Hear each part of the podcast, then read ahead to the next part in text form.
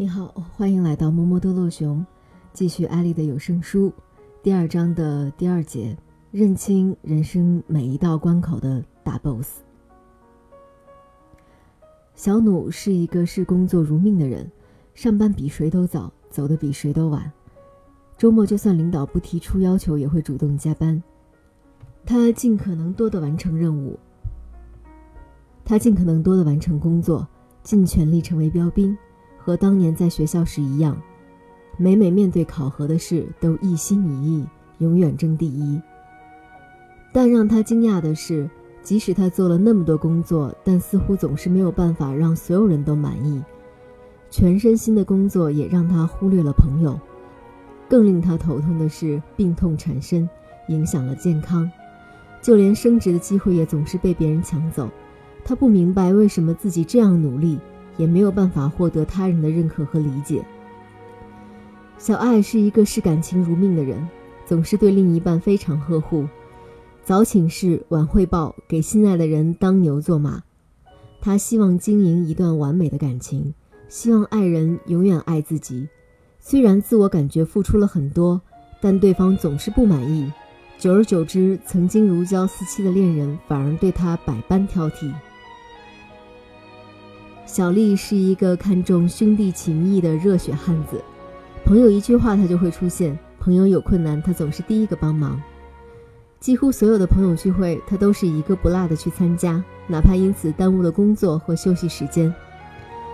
他觉得自己是这个世界上最讲哥们义气的，但让他郁闷的是，朋友对他却不像他那样热情，自己对人掏心掏肺，朋友对他却没有敞开心扉，他费解。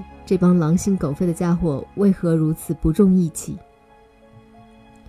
小努、小爱、小丽的郁闷，其实是所有人都会遇到的情况。这其实也是我本人，努尔艾丽在不同阶段遇到的困惑。每个人在生命中都扮演着不同的角色，随着年龄的增长，角色也在增加。小时候，我们只要天真无虑地扮演好孩子的角色就好，衣来伸手，饭来张口。不需要考虑任何事情。如果这时候忧国忧民、少年老成，会被看成怪胎。那时候我们扮演的角色很少，压力自然也小。随着年龄增长，人到中年时压力最大，上有老下有小，还要在职场拼搏。这个阶段，我们是儿子又是父亲，是妻子又是母亲，是下属又是领导，是同事又是朋友。等到头发白了，睡似昏沉，就又可以只扮演慈眉善目的老人这一角色。时常不自知的是，我们经常忘记了年龄的增长，却忘了角色在增加，就会出现小努、小爱、小丽的烦恼。太专注于一个角色，却忘了这个舞台还有太多角色等着我们。因此，确定了自己人生的方向后，还要把它具体化为人生目标。才能让我们追求的生命的意义真正落地。人生的目标的确可以说是一门绝对技术活，既能要仰望星空，又得脚踏实地。在尝试过不同的计划、目标制定方法后，我发现史蒂芬·科维在《高效能师的七个习惯》中提到的角色定位方法，来确认人生目标最方便、最有效。每个人都在生活中承担着不同的角色。我们需要在不同的角色里确定各自的目标，让这个目标贴合我们人生的愿景。这样，我们既能保证人生中重要的事情都有一个可以信赖的方向，也能保证人生不会因为过于集中某一两件事而失去了平衡，反受其害。现在，请拿出一张干净的白纸。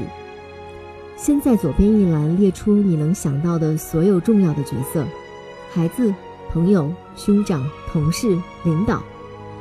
再在右侧列出对应的目标，不必太具体，只需要想着希望别人如何总结你的一生。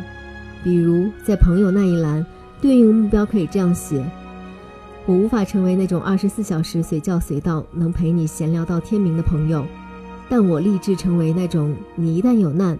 无论是经济、情感上，还是有需要，我就会立刻过去解决的朋友。以此类推，每一个角色都可以列出相应的目标。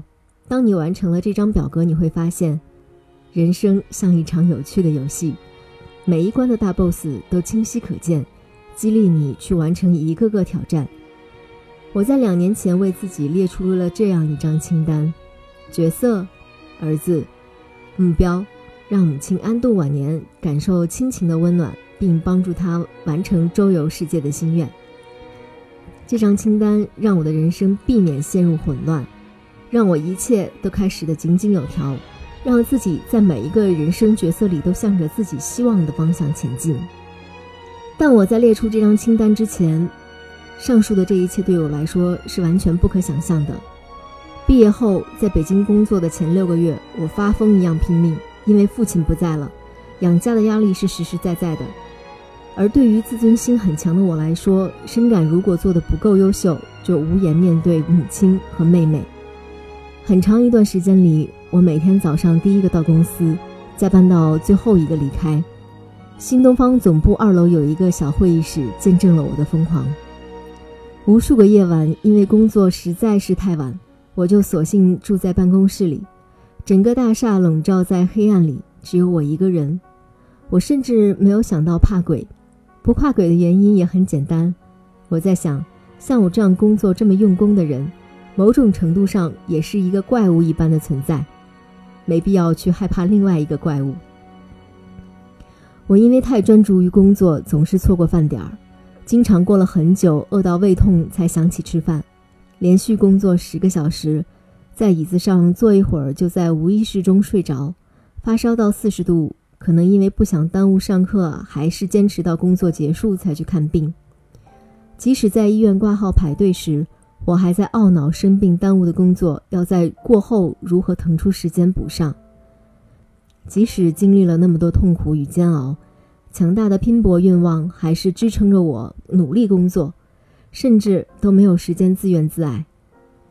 当时的想法很简单，我把努力工作等同于关心家人。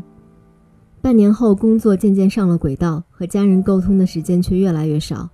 每天不停的讲课，下课之后还要备课，等到有一点属于自己的时间了，却已经累得没有讲话的力气。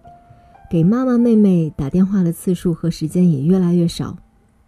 有一次，妈妈跟我打电话时都快哭出来了，她埋怨我说：“你现在到底是怎么想的？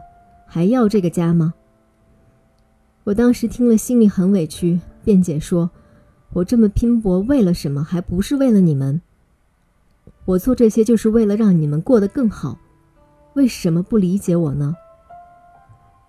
为什么不理解我？这是很多成年人都有过的疑问。答案很简单：你没有给予对方想要的关怀。那一次的通话让我意识到，即使你拼命而为，但在别人看来，你没有享受时间和感情，没有给予对方真正想要的东西，那就是你的错。甲之熊掌，乙之砒霜。你所给予的未必是对方真正看重的东西。从今天开始，列一份角色与目标的清单，每天、每周、每一个月回顾一下，不将目光只局限于一点，而是宏观考量自己的各个角色的定位，并实时自我修正，你的人生将变得不同。